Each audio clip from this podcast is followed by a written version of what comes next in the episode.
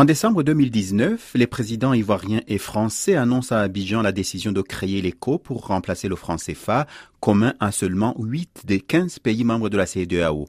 Paul Desremeaux, économiste et président d'honneur de la Banque of Africa. La déclaration au nom de l'UMOA du président Ouattara en décembre 2019 introduit deux changements euh, importants. Le changement de nom du franc CFA qui s'appellera ECO et puis l'arrêt du compte d'opération avec en revanche immédiatement euh, l'annonce de la continuité du caractère euh, inchangé de trois éléments essentiels, la parité qui restera fixe et qui restera euh, la même, la convertibilité qui sera toujours illimitée et la garantie de la France qui continuera à être donnée sur ces trois points. Mais le calendrier prévoyant le début de la circulation de cette nouvelle monnaie reste à définir. Ce qui inquiète l'ancien Premier ministre béninois Lionel Zinsou, c'est une petite musique de ceux qui veulent créer plusieurs monnaies nationales. Le franc CFA, c'est la monnaie commune aujourd'hui de huit pays. La France est en train d'essayer euh, de montrer qu'elle s'éloigne, les chefs d'État y tiennent beaucoup, les opinions publiques aussi, c'est vrai.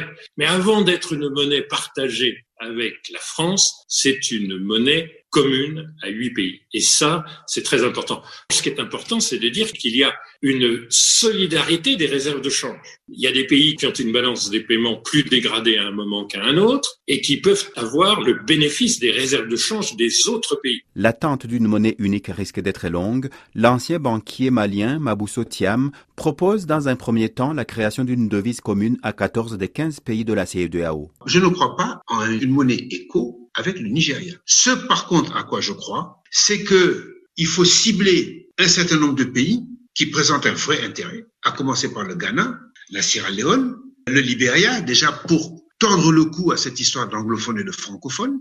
Il faut penser à la Guinée, bien entendu à la Gambie, et c'est autour de ces pays-là qu'il faut construire une monnaie commune. Pour les différents experts, les ressources humaines nécessaires pour gérer une monnaie unique en Afrique de l'Ouest existent aujourd'hui. Il ne manquerait que la volonté politique pour que les quelques 380 000 habitants de la région aient une monnaie commune.